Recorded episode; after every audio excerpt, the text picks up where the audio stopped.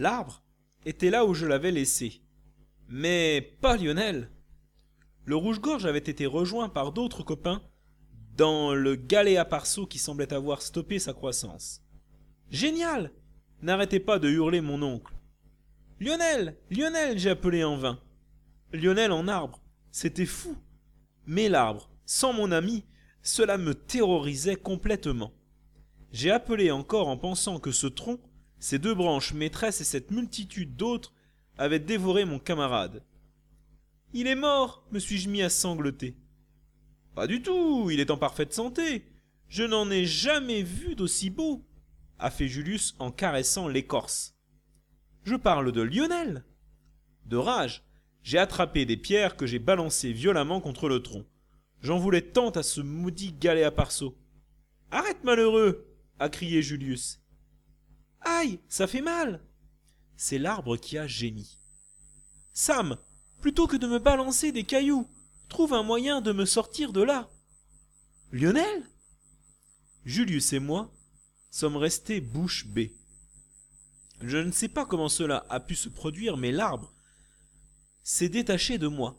Il est creux à l'intérieur, et maintenant je suis enfermé dedans. Je commence à étouffer.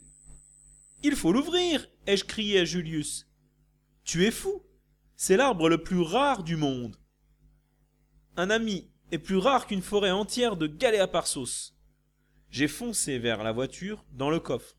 J'ai attrapé la boîte à outils de maman et avec un gros tournevis, j'ai commencé à creuser une large entaille verticale dans l'écorce du tronc. Doucement, ça chatouille, faisait Lionel. Ce n'est que lorsque la bouche de Lionel est apparue dans l'ouverture que Julius s'est enfin décidé à m'aider.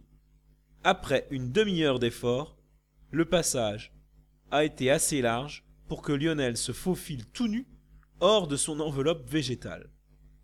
Il avait laissé son slip et ses chaussettes au galéa parceau. Enfin, je le retrouvais. J'avais l'impression qu'il revenait d'un lointain, très lointain voyage. Il s'est retourné vers le tronc et a lentement caressé l'écorce, à l'endroit où nous l'avions déchiré. T'inquiète pas, ça cicatrisera. T'es un costaud. Et puis Sam et moi, on prendra soin de toi. Tu peux nous faire confiance. Me suis-je entendu répondre à l'arbre.